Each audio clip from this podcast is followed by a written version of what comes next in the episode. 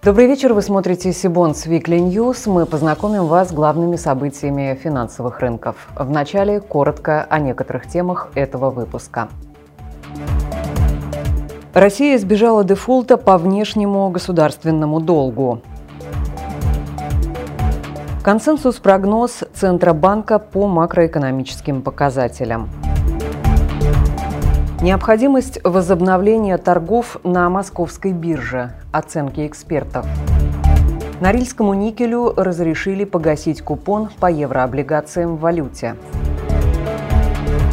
Новые реалии станут главной темой конференции InvestFunds Forum в Санкт-Петербурге.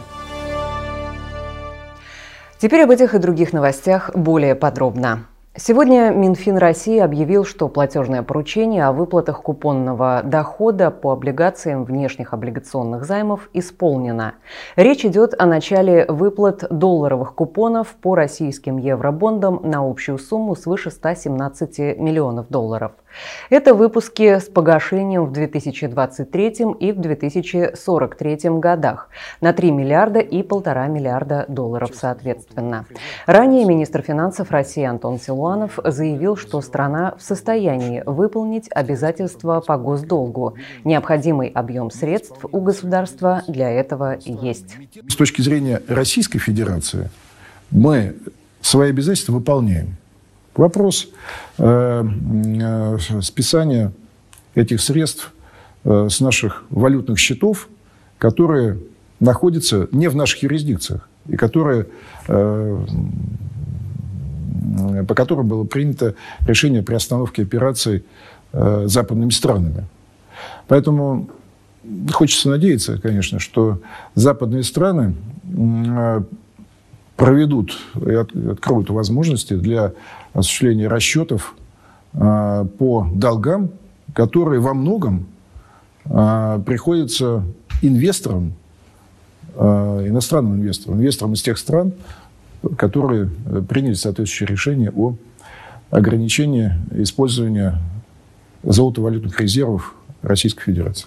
Отметим, что ряд аналитиков указывали, что проведение России купонных выплат по долларовым и евробондам в рублях будет считаться суверенным дефолтом. Статус дефолта серьезно повлиял бы на кредитные рейтинги страны и на доступность внешних займов не только для государства и госкомпаний, но и для частного бизнеса. При этом представители Минфина США заверили, что американские санкции против России не помешают ей обслуживать суверенные долг в долларах как минимум до конца мая. Эксперты полагают, что платеж был все-таки осуществлен в долларах за счет разморозки части российских резервов. Добавлю, что следующая крупная выплата по внешнему долгу России должна быть 4 апреля, когда гасятся евробонды на 2 миллиарда долларов. Сейчас у участников рынка невольно возникают ассоциации с 1998 годом. Тогда по внешнему долгу долларовым бондам Россия продолжала продолжала выплаты, а вот с внутренним ситуация оказалась заметно хуже. Насколько сегодня вероятен сценарий дефолта по ОФЗ, активам, которые есть и в портфелях банков, и в портфелях пенсионных фондов? С этим вопросом мы обратились к Владимиру Малиновскому, начальнику отдела анализа долговых рынков компании «Открытие Брокер». Владимир, добрый вечер. Добрый вечер, Любовь. Но вы знаете, мое мнение такое. Я считаю, что а, экономических именно предпосылок для дефолта в настоящий момент времени не существует ни по внешним обязательствам России, ни по внутренним. А, то, что проблема по внешним обязательствам была связана скорее как раз с техническим моментом, с моментом заморозки части валютных резервов России. Проблемы такой для внутренних обязательств, на мой взгляд, не существует. При этом отмечу, что ставки купонов по текущим бумагам достаточно низкие. А, погашения по э, обязательствам ОФЗ эм, достаточно комфортно распределены по срокам погашения. А, кроме того, все выплаты, которые должны осуществляться, они э, учтены в бюджете Российской Федерации на текущий год. А, кроме того, отмечу, что по э, облигациям федерального займа у ЦБ, у Минфина существует достаточно хорошая возможность для рефинансирования долга, в том числе за счет наших российских локальных банков, которые, покупая новый долг, всегда могут его получить под него Э, э, финансирование у Центрального банка под э, хорошую ставку и без дисконта. То есть даже в случае снижения спроса на новые бумаги, в целом это инвесторов, локальные банки этот спрос возместят. То есть в настоящий момент, на мой взгляд, кредитных рисков для суверенного долга, для внутреннего, ни с экономической точки зрения, ни с технической ее не существует. То, что будет, э, не знаю, в следующем году, я думаю, будем смотреть дальше. Но пока что таких рисков я, в принципе, не вижу. Центробанк провел первый опрос для консенсус-прогноза после жестких санкций на фоне ухудшения геополитической обстановки. В мартовском опросе регулятора приняли участие экономисты 18 организаций. Среди них как отечественные «Газпромбанк», «Открытие», «Сбер», «Кип» и другие, так и американские, например, Goldman Sachs и JP Morgan. Также на вопросы Банка России ответили эксперты исследовательских институтов, рейтинговых агентств и авторы профильных телеграм-каналов. Опрос показал резкое ухудшение прогнозов аналитиков по основным экономическим показателям. Однако их сложно назвать критическими. Так аналитики спрогнозировали спад российской экономики, то есть ВВП на 8% в 2022 году. По их мнению, спад реального ВВП практически повторит результат 2009 года, когда в связи с мировым финансовым кризисом российская экономика обвалилась на 7,8%. Тогда падение стало рекордным с 1994 года, когда ВВП, по данным Росстата, упал на 12,7%. Заметно выше февральских ожиданий оказались и прогнозы по инфляции. Вместо прогнозируемых 5% в консенсус-прогнозе указаны 20%. Подобный показатель по индексу потребительских цен мы наблюдали в начале века, в 2000 и 2001 году. При этом он крайне далек от печальных рекордов 90-х. Например, в 1994-м инфляция за год превысила 307%, а в 1993-м перешагнула отметку в 874%.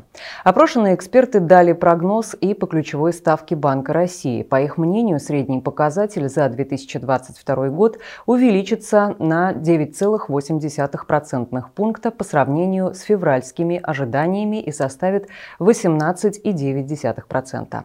Отметим, что завтра, 18 марта, ЦБ проведет очередное заседание, посвященное обсуждению ключевой ставки. Добавлю, по ожиданию аналитиков, наиболее жесткие последствия для экономики будут фиксироваться с третьего квартала этого года по третий квартал 2023 года. Следующий опрос Банк России должен провести с 13 по 19 апреля. Мы решили узнать у экспертов, согласны ли они с консенсус-прогнозом Центробанка. По поводу ВВП тут, конечно, есть э, две э, э, тенденции, которые накладываются друг на друга. Они в одну сторону – это санкции и контрсанкции. Соответственно, они очень сильно ударят по российскому ВВП. Я видел оценки минус 3%, минус 4%, минус 8%. Но, на мой взгляд, будет гораздо глубже провал, потому что мы очень сильно зависим от импорта, и наше правительство, к сожалению, к тому же еще и ограничило экспорт а, по удобрениям, по продовольствию. Поэтому я ожидаю достаточно сильный провал, то есть вплоть до 10%. На инфляцию будут действовать, опять же, тоже две, две разнонаправленные силы в данном случае. Первое – это а, снижение а, покупательского спроса, покупательской способности вследствие, опять же, кризиса, вследствие э, массовых увольнений, которые в России ожидаются. Можно слушать, конечно, Первый канал, где нам расскажут о том, что этого не будет. На самом деле это, конечно, будет, и это факт. Но, с другой стороны, девальвация э, будет сильно влиять на цены, а, даже бытовая химия, которую вы покупаете в магазинах э, каждый день, либо произведена из импортных товаров, либо просто импортирована. То есть вчера, например, Procter Gamble объявил о том, что на 40% увеличивает цены на бытовую химию. Да, представляете, это только увеличение цены на то, что действительно необходимо. А сдерживать инфляцию, на мой взгляд, будет только цены на э, услуги ЖКХ и энергоносители, то есть то, на что государство действительно может повлиять. А, и по инфляции мы можем легко выйти за э, пределы в 25-30%. А, и в связи с этим ключевая ставка э, будет зависеть от решения, от волевого решения нашего центрального банка. То есть если центральный банк продолжит, э, продолжит э, свою политику следования за инфляцией, то есть чем выше инфляция, тем выше ключевая ставка, то, конечно, мы можем увидеть 18 марта 25% а, легко, как это некоторые горячие головы прогнозируют. Если же все-таки у нас и в течение года тоже будет достаточно высокая ставка, то есть вполне вероятно, что она не снизится ниже 18% до конца года. Если же все-таки у нас э, Центральный банк э, э, выберет политику стимулирования экономики и будет держать ставку ниже инфляции, то есть будет таким образом стимулировать кредитование, будет стимулировать инвестиционные процессы, то тогда у нас есть, конечно, шанс на то, чтобы перезапустить экономику. Ну, как вы понимаете, с, со ставкой в 20% годовых мы не то, что инвестиционные проекты не можем запустить, мы сейчас получаем фактически кризис неплатежей. То есть, когда а, банки перестают кредитовать, закрывают овердрафты, возобновляемые кредитные линии, и получается таким образом, что в экономике просто не хватает а, крови для того, чтобы она функционировала. Наш прогноз по ВВП а, более оптимистичный, чем консенсус. А, мы предполагаем, что спад ВВП будет не 8%, а около 6%. А, в пользу такого прогноза говорят те меры поддержки экономики, и населения, бизнеса, которые уже объявлены правительством и которые еще могут быть реализованы. В свою очередь, прогноз по инфляции на этот год наш близок к консенсусу, а на следующий год более высокие цифры мы прогнозируем – а опять же, на, э, в основе этого прогноза лежат более оптимистичные ожидания по экономике. А, мы прогнозируем, что на конец этого года инфляция будет 21,6%, э, а в следующем году 11,5%. Но исходя из таких прогнозов по инфляции, мы ожидаем, что ключевая ставка стабилизируется на уровне 20% в этом году, а в следующем году ждем ставку в конце года 16%, тогда как эм, консенсус, консенсус предполагает э, более низкий уровень ключевой ставки. По курсу доллара наши оценки близки к консенсусу прогнозу. По ценам на нефть э, ожидания такие, что э, стабилизация геополитической обстановки позволит цены на нефть снизиться, и средняя цена нефти Брент в этом году будет 86 долларов за баррель. Я полагаю, что консенсус, прогноз, он э, все-таки уже немножко устарел, потому что события развиваются слишком быстро, и довольно трудно сейчас э, такие обоснованные оценки делать. Но судя по тому, как э, бодро пошла санкционная война, я ожидаю, честно говоря, более тяжелой ситуации к концу года, то есть это спад мирового ВВП от 5 до 10 процентов, ближе к 10 даже, я бы сказал – Соответственно, инфляцию тоже двузначную по абсолютно по всем валютам. А, по рублю это будет зависеть в большей степени от э, того, как удастся стабилизировать внутренний рынок. У нас есть шансы там не, не, не выходить на 30-40%, но их надо еще реализовать. А, ну, в целом я боюсь, что мы просто скатываемся в стагфляционную спираль. В общем, сейчас уже на э, прежние прогнозы смотреть, наверное, нет смысла. Торги фондовой секции Московской биржи по решению ЦБ приостановлены на всю текущую неделю с 14 по 18 марта. Клиентам площадки фондовой секции доступен режим закрытия позиции адресные заявки. Кроме того, в обычном режиме проходят валютные торги и торги в товарной секции. Напомню, что торги фондовой секции Московской биржи не проводятся по решению регулятора с 28 февраля после обвала российского рынка. Пресс-служба Банка России пояснила, что открытие торгов сейчас может привести к эмоциональным действиям инвесторов и, как следствие, к неоправданным потерям. При этом Науфор на прошлой неделе выступила с заявлением о том, что считает необходимым открытие организованного российского рынка ценных бумаг в ближайшее время. В первую очередь, саморегулируемая организация профучастников предлагала открыть рынок облигаций. При этом в ассоциации уточнили, что не видят препятствий и для одновременного открытия рынка акций. Однако не все участники рынка поддерживают открытие торгов в ближайшие дни. Они высказывают опасения, что быстро быстрый запуск может обрушить рынок. Ряд экспертов считают, что целесообразно частичное открытие, например, аукционов по ОФЗ. Аналитики полагают, что уровни открытия рынка во многом зависят от наличия поддерживающего фактора в лице ФНБ и других крупных покупателей. Если их заявки появятся в первые минуты торгов, это может быть положительным сигналом, который поддержит рынок. За комментарием по этой теме мы обратились обратились к Евгению Надоршину, главному экономисту компании ПФ «Капитал». Евгений, добрый вечер. Как вы считаете, есть ли необходимость в скорейшем возобновлении торгов на московской бирже или возможные риски от обрушения рынка все-таки пока являются серьезным сдерживающим фактором? Добрый вечер. Ну, я скажу так никакой необходимости скорейшего возобновления торгов нет до тех пор, пока власти не готовы либо применить на рынке ту поддержку, которую, ну, хотя бы наконец обещали, либо до тех пор, пока ситуация, может быть, немного не успокоится, острая фаза, например, не будет завершена мирным соглашением, и, наконец-то, так сказать, рынок сам по себе немного не разрядится.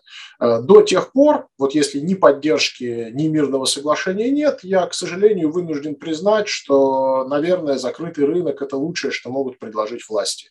Собственно, я думаю, что рынок держит закрытым именно потому, что обещанную там в триллион поддержку никто тратит тратить именно на поддержку рынка не собирается. Она обещана, чтобы было, но на самом деле, похоже, выжидают и в лучшем случае ее используют там для быстрого спекулятивного заработка, как это не печально признавать, но именно так пока косвенно складываются обстоятельства, нежели чем для того, чтобы взять, вот дать возможность там паникующим инвесторам распродаться, выставиться в стаканах да, объемами и поддерживать их, дать паникующим инвесторам возможность распродаться и стабилизировать рынок вот в такой вот уверенной форме. Вот не про это похоже сейчас та поддержка, что анонсирована, не про это, к сожалению, вообще приличная часть действий властей, если мы рассмотрим экономическую политику, например. Поэтому, наверное, пусть пока остается закрытым. Конечно, неопределенно, конечно, неудобно и неприятно, что заморожены, в принципе, очень большое количество ликвидных инструментов. Но я должен сказать, что с той поддержкой в совокупности, да, вот с теми контрсанкциями, да, которые оказались готовы применить власти, ну, я боюсь, что они не смогут вселить достаточной уверенности в рынок, чтобы, да, началось не с дальнейшего падения. Комиссия при Минфине разрешила Норильскому никелю погасить купон по еврооблигациям в валюте. Как пояснил РБК совладелец компании Владимир Потанин, в противном случае Норникелю грозит кросс-дефолт по другим обязательствам, общий размер которых составляет порядка 10,5 миллиардов долларов. Напомню, на сегодняшний день валютное регулирование предусматривает ограничения на выплату как суверенного долга, так и долгов компаний с зачислением на специальный счет с расчетом в рублях рублях. Однако эмитенты обратили внимание на важный нюанс на текущие платежи по купонным выплатам, процентам и амортизации кредитов там, где это предусмотрено соглашением. В результате комиссия при Минфине сформировала отдельную схему, по которой рассматриваются индивидуальные заявки от компаний. В случае их одобрения они смогут расплатиться с внешними кредиторами в валюте. Так Нурникель получил разрешение на выплаты по внешним долгам на три месяца месяца с правом продления еще на три месяца до сентября 2022 года. 19 и 20 мая компания Сибонс проведет конференцию институциональных инвесторов Funds Forum. Крупнейшее независимое мероприятие для представителей инвестсообщества пройдет уже в 13 раз. Деловая часть будет посвящена новой реальности и ее вызовам, макроэкономическим прогнозам, корпоративным размещениям и глобальным переменам в сфере страхования жизни. Рады сообщить, что до 1 апреля регистрация на Funds Forum проводится обходятся по льготной цене. Все подробности по ссылке в описании к этому выпуску. И я напомню, что официальным партнером нашей программы является Банк Синара.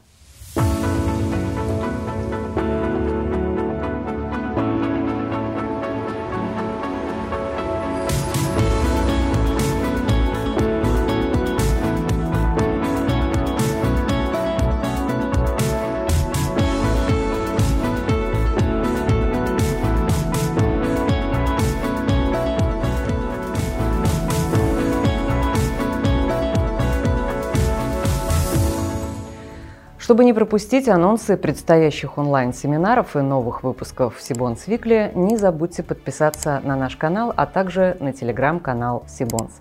Я же с вами прощаюсь. До встречи в следующих выпусках.